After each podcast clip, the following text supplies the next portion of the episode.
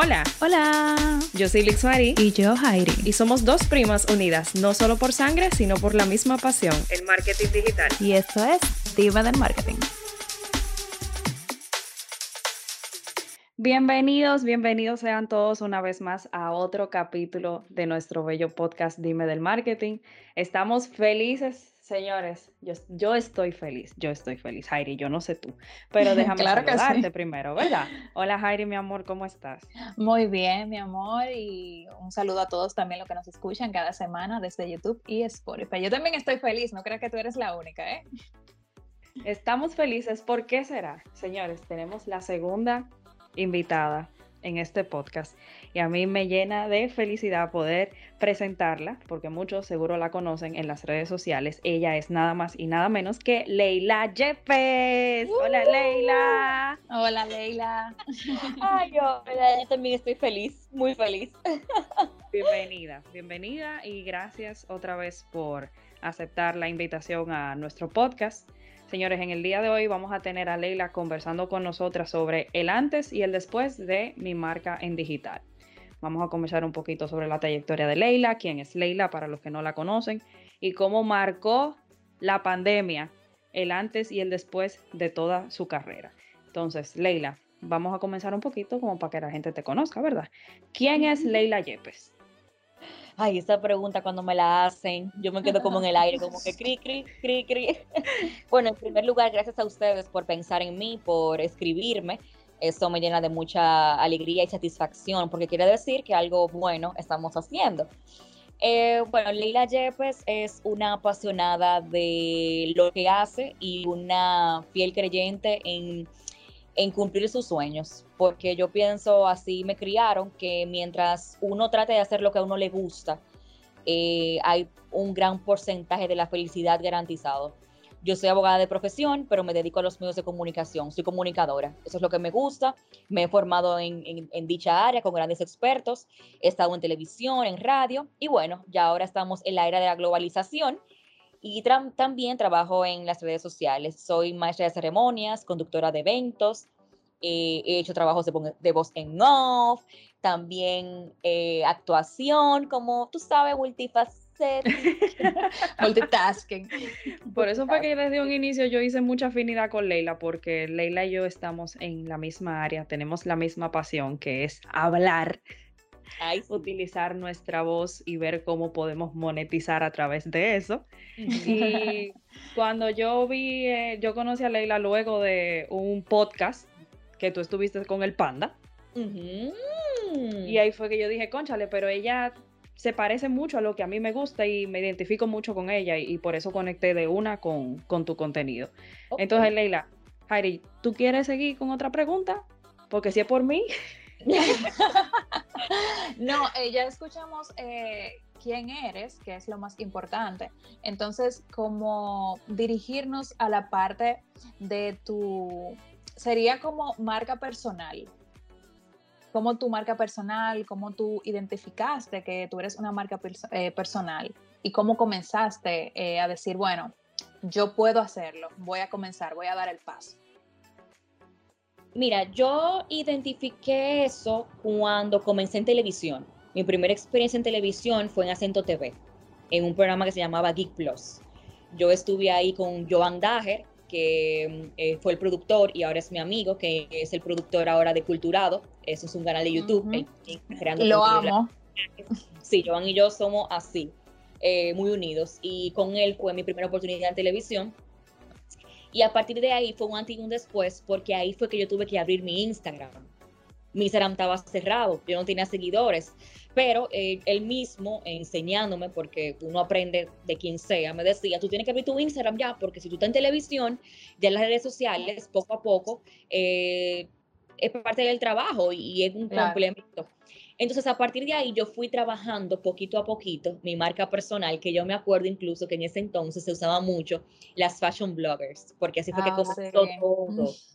Sí, porque eh, ahora a todo el que quiere incursionar en el mundo de las redes te dicen tú vas a ser una fashion blogger. No, no, no, influencer, influencer o creadora de contenido, pero cuando todo eso comenzó eran fashion bloggers o bloggers. Como yo fui cambiando mi, mi, mi Instagram y fui cambiando mis fotos, eh, la forma de editarlas, ya la gente me relacionaba como con fashion blogger y yo decía, bueno, vamos por un buen camino, porque todo se relaciona.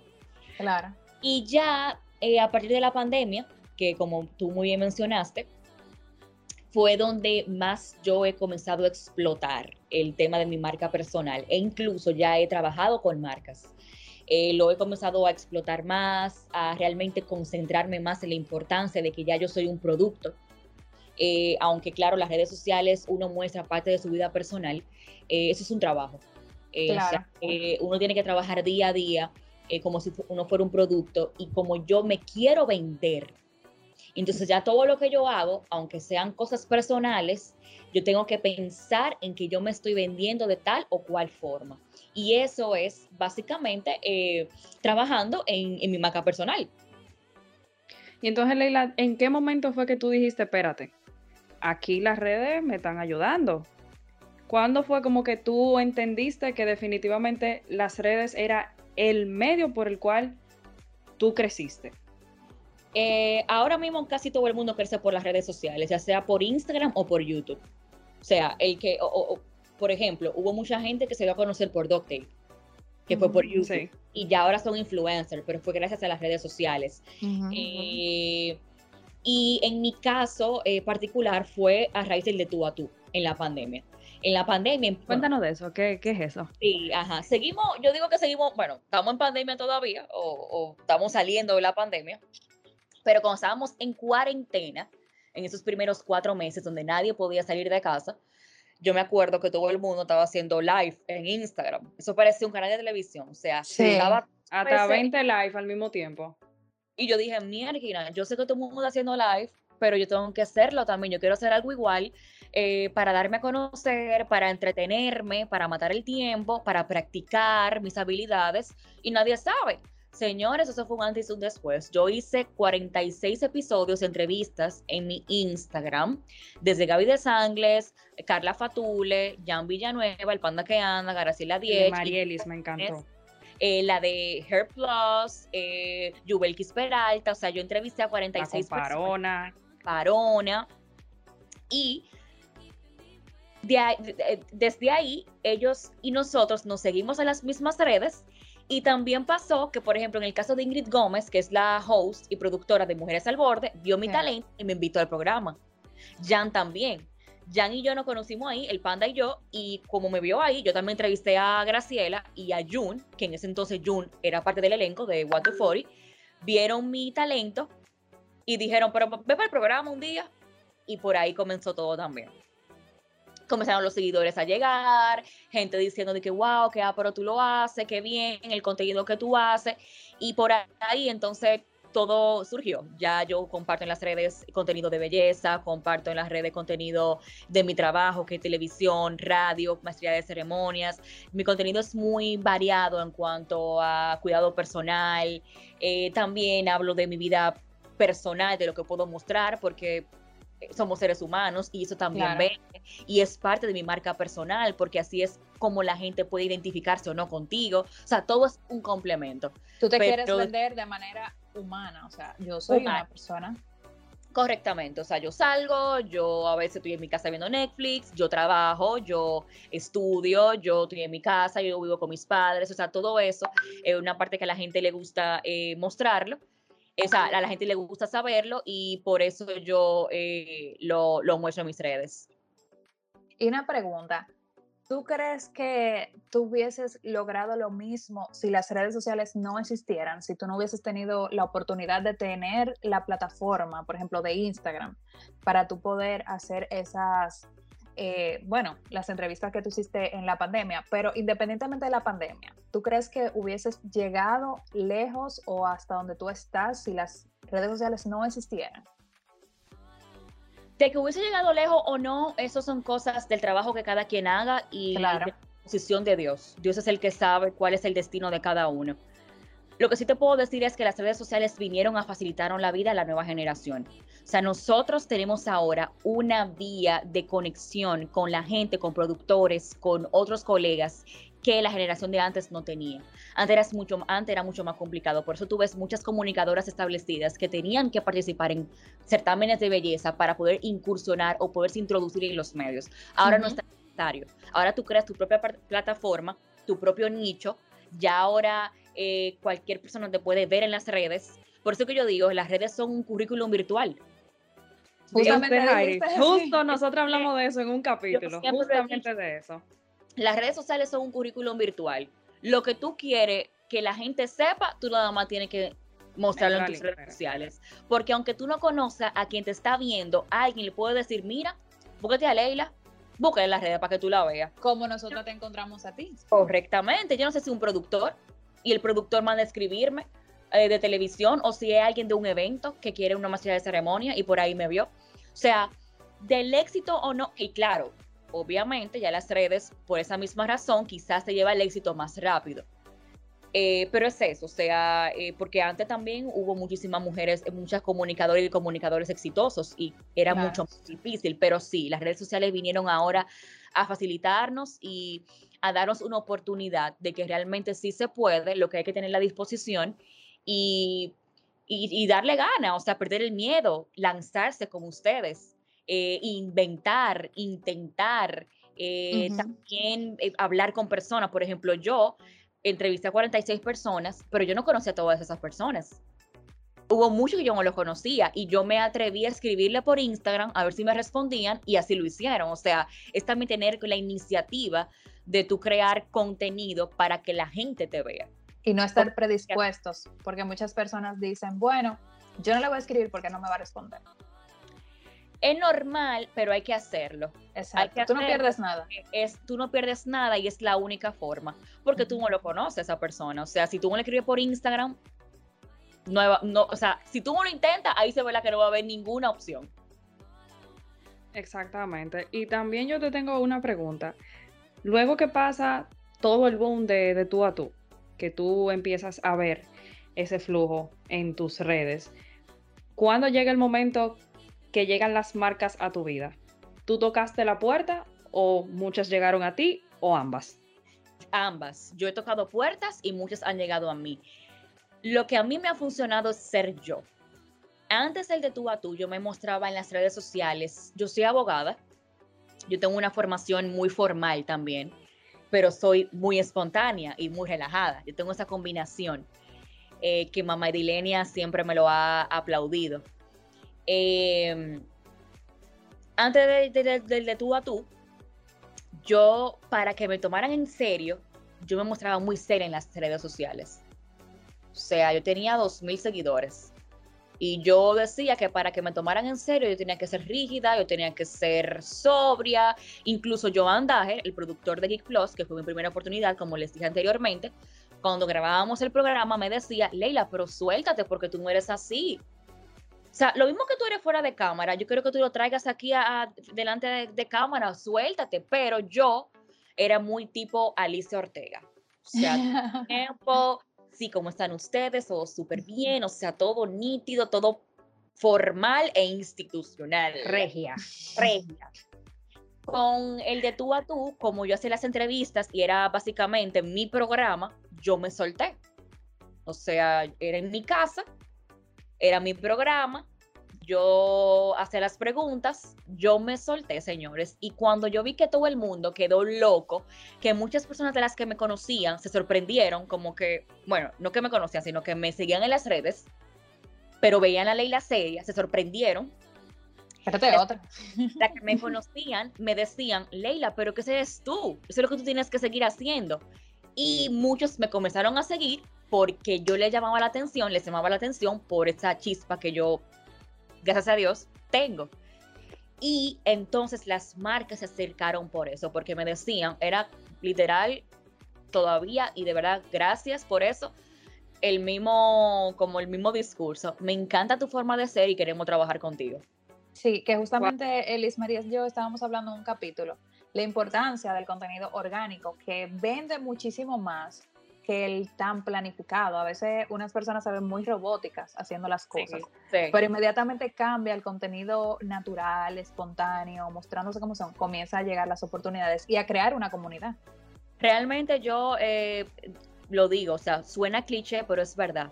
O sea, ser tú es lo que va a alarte personas. O sea, eh, a sumarte tus seguidores. Y ni siquiera hay que pensar en sumar seguidores, porque es que eso es algo muy, digo, todo el mundo queremos eso porque al final las redes sociales son un negocio. Claro, pero ser tú es lo que te va a hacer conectar con la gente. Es el punto, tú conectar con la gente, con el público al cual tú te estás dirigiendo. Con relación a los seguidores, hay personas que están muy equivocadas con eso. Hay gente que tiene 100 mil seguidores, pero no tienen nada de interacción. O sea, Correcto. la comunidad no, no apoya, solamente lo tienen ahí quizá para chequear el contenido, pero no dan like, no comentan, no comparten. Y hay personas que tienen pocos seguidores, o más o menos, que tienen una comunidad activa que te da muchísimo más resultado que una comunidad muy alta que no hace nada. Por eso muchas marcas creen más, creen más en los microinfluencers Sí, sí. Y una pregunta que, usualmente yo siempre me manejo por esta parte, como lo visual. La importancia de tú tener un contenido de calidad. O sea, si tú sabes, eh, si tú has tenido como contenido más o menos, o contenido muy producido, o, o contenido, por ejemplo, como los Reels, los TikTok, que todo el mundo está haciendo eso ahora si a ti te funciona o si tú sabes la importancia que es tener, llevar, bueno, yo veo tus redes sociales, la, estoy viendo ahora mismo, y yo veo que tú te enfocas mucho en llevar contenido de calidad, buenas fotos, una buena producción.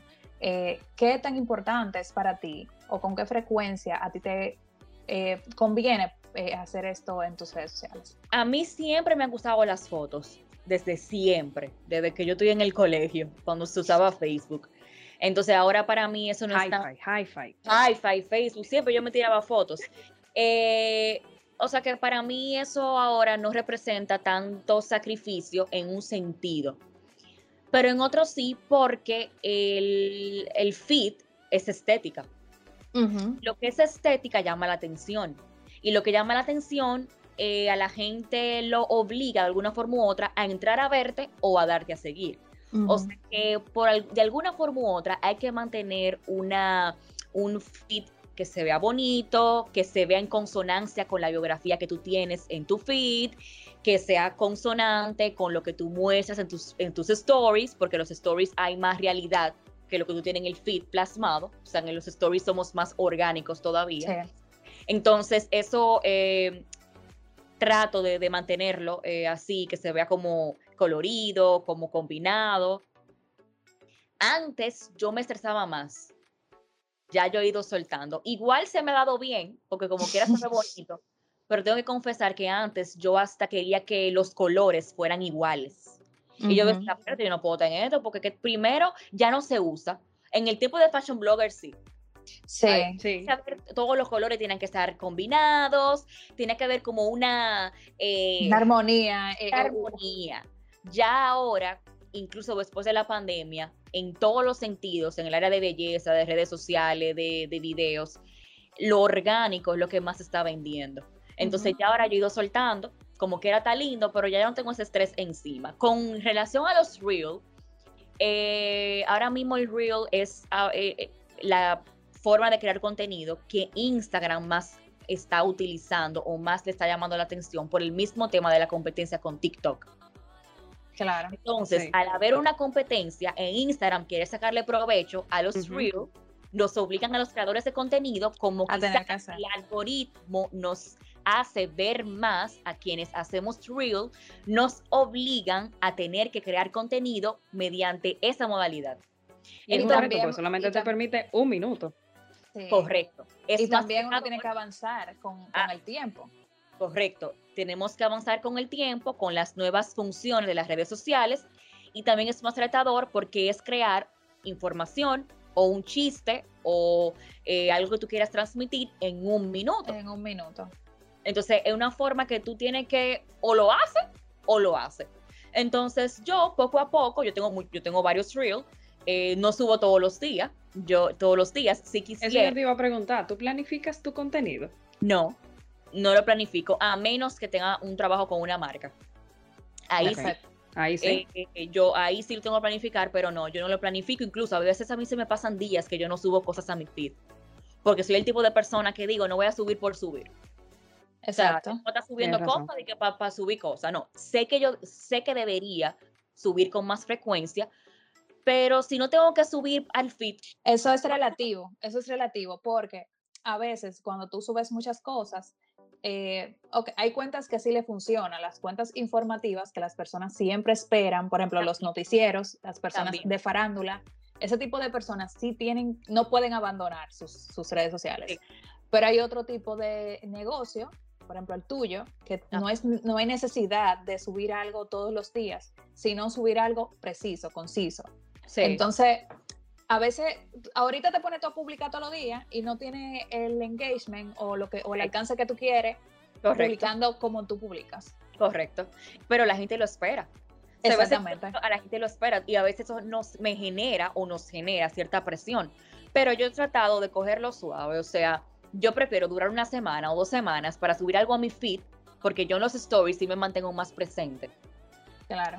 Pero en mi feed, por, como es lo que queda, yo prefiero durar una semana o dos semanas y subir algo que de verdad se vea chulo o, sea de, interés para mi comunidad a estar subiendo cosas y que por subir cosas. Pero sí me estoy ahora involucrando un poco más con los Reels, por lo que te digo, porque Instagram nos está obligando a crear contenido eh, en, esa, en esa forma. Y ya para casi terminar, eh, ¿te funcionan las redes sociales para, bueno, es, obviamente tú dijiste que viene siendo como tu currículum, pero te ha funcionado, por ejemplo, para conseguir un trabajo, te han escrito y dicho, mira, te quiero a ti. Justamente hoy, justamente hoy. eh, sí, me escribió una muchacha que trabaja en marketing o en el área de relaciones públicas de una empresa de una agencia publicitaria, más o menos, bueno, lo que tú haces. Eh, y me dice que tiene un evento y que necesita una maestría de ceremonia. Y me escribió a mí. Eh, entonces sí, 100%. O sea, así como hay gente que me contacta porque me conoce de antes, hay otros que me contactan porque me conocieron en las redes y ven que yo subo mi trabajo, que es ese principalmente, conducción de eventos, y me escriben que aunque no me contraten, porque no necesariamente hay que contratarme, pero piensan en mí, acuden a mí, solicitan mi servicio, me piden una cotización. ¿Cuánto tú Ya tú te pones en la tómbola. Exactamente. Entonces, y es por las redes sociales, por Instagram. Y entonces yo te tengo una preguntita. ¿Qué sigue para de tú a tú? ¿Lo piensas continuar? La pregunta del sigue? Mucha gente me pregunta eso. Mira, lo que pasa es que el de tú a tú, en principio, cumplió su ciclo, porque fue una, un segmento que yo creé en cuarentena y para cuarentena, donde había tiempo de más, tanto para las figuras públicas, señores, entrevistar 46 figuras sin uno ser figura, no es un cachú. No. Porque si Pamela Suez, que llama 46 figuras, las 46 van a ir. Y te voy a decir algo, yo que trabajé en producción de televisión con una productora con personas reconocidas, no voy a decir el nombre, pero son personas y yo estaba en la producción y llamaba llamaba y llamaba y, llamaba y la gente no te dice que no. No, y como que... y eso es lo peor. Yo te confirmo. yo te confirmo, yo te aviso, yo esto, sí, mira que tengo que viajar esta semana y tú lo ves en su casa. Sí. Entonces, es, si así es difícil, imagínate para, por ejemplo, nosotras que estamos creciendo, para ti en ese momento, es muy difícil. Así que yo te felicito porque a pesar de todo eso, tú lograste hacerlo. Y fuiste muy constante. Yo entrevisté a Yandra, también el de tú a tú, y la misma Yandra eh, yo se lo confesé en plena entrevista, que ella fue una de las más difíciles para yo conseguir, porque fue un tema conversar con ella, ella también tiene trabajo. Claro. Entonces ella me decía, me dijo eso mismo, o sea, vieja, ¿qué paciencia tú tienes? Estoy aquí y pudimos coincidir porque yo, una de las razones por la cual yo salí de televisión, me, dice ella, fue que me cansé de caerle atrás a la gente. Y estamos hablando de Yambra Fermín, que Yambra Fermín siempre ha sido Yambra Fermín. Ahora es influencer y en esos tiempos que tenía Yambra Full y en Topi Topi. O sea, Yambra siempre ha sido Yambra. Y como que a ella se le hacía difícil muchas veces conseguir a, eh, entrevistas. Es que te voy a decir la diferencia. No es lo mismo que yo recibo una llamada diciendo, ah, mira, te estamos contactando del equipo de Yandra Fermín, que tú dices, ah, sí, Yandra Fermín a que te llamas, mira, del equipo de María Teresa.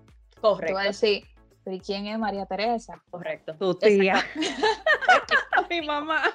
No, pero es, Si para ella que figura era difícil, imagínate para uno que está creando eh, pasos y creando y abriéndose puertas.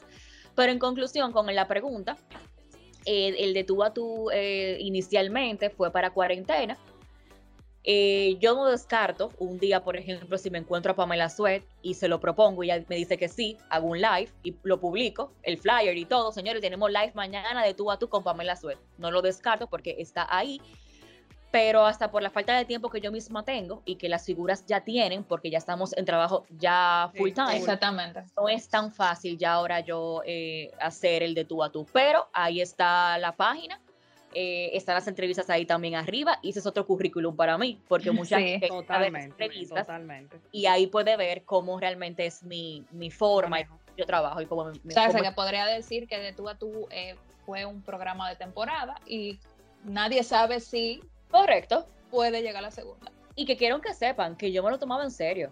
Señores, yo hacía las entrevistas aquí en mi habitación.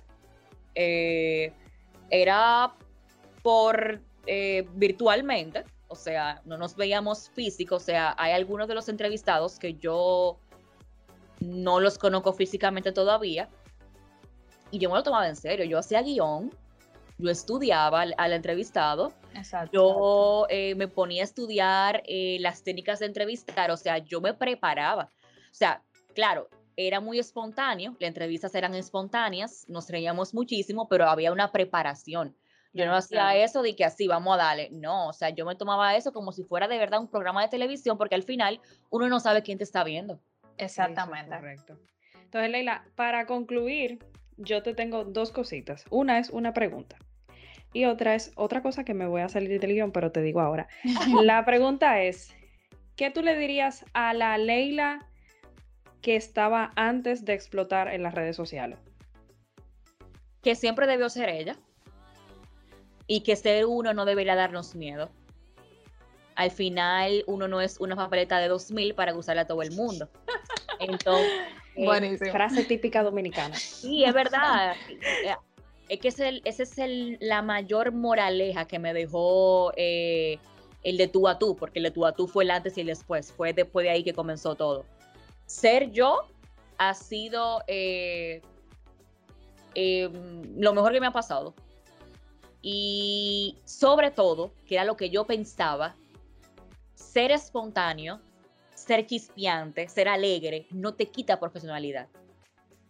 Ser profesional lo demuestras tú en el día a día, con tu preparación, con tu forma de ser, y no tiene nada que ver con que tú seas jovial, con que tú seas simpático, y era lo que yo pensaba. Por eso y mira, algo que estábamos hablando de ella, la misma Pamela Zoe, esa es mi referente con eso que tú acabas de decir. Correcto. Definitivamente. Eso yo le diría, o sea, eh, no dejes de ser tú, aunque te dé miedo, y siempre recuerda que tu profesionalidad va a estar por encima, aunque tú seas simpática, y una cosa no quita la otra.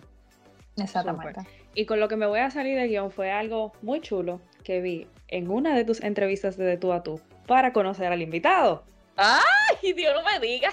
Tres preguntas. Vamos a conocer un poco a Leila. Ok, dale.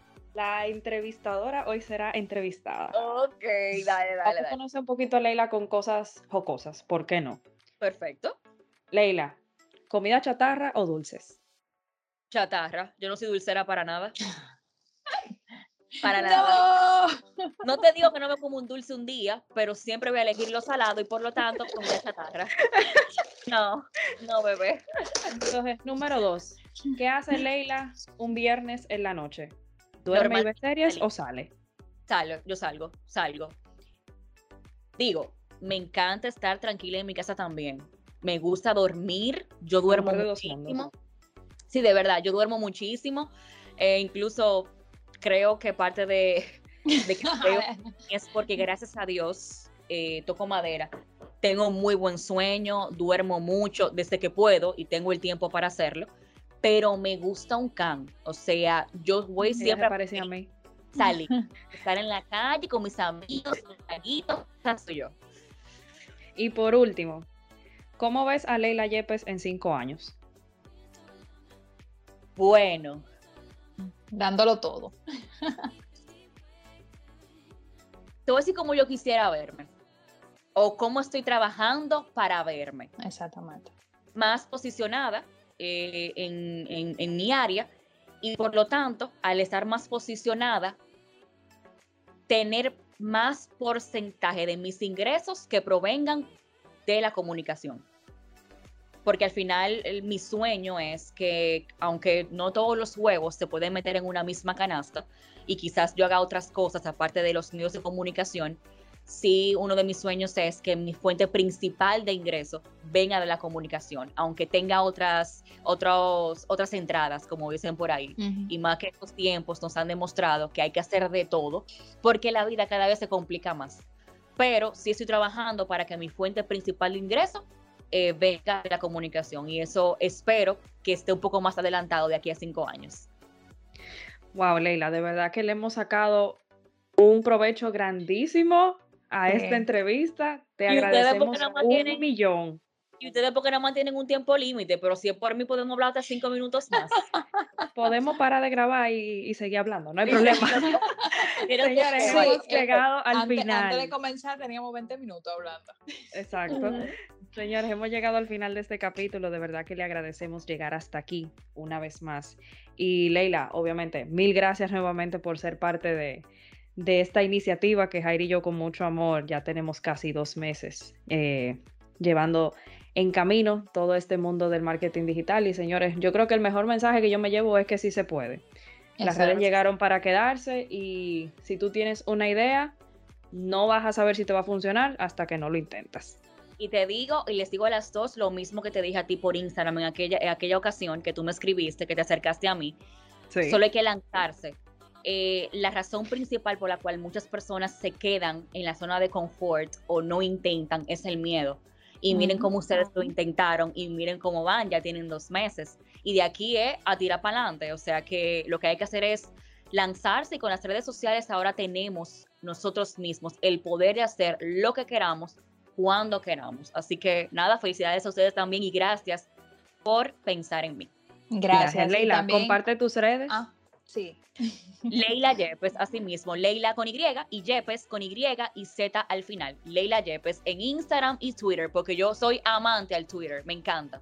Oh, perfecto. Yo brecho mucho por Twitter. denme follow para que me lean ahí yo ustedes. Lo vamos a hacer, claro que sí. Pues muchas gracias, Leila. Eh, te digo que me sirve esta inspiración. Yo sé que para Liz Marie también. Y espero que también les sirva esta inspiración a las personas que nos escuchen. Y como siempre, nos vemos y gracias a todos los que nos han seguido.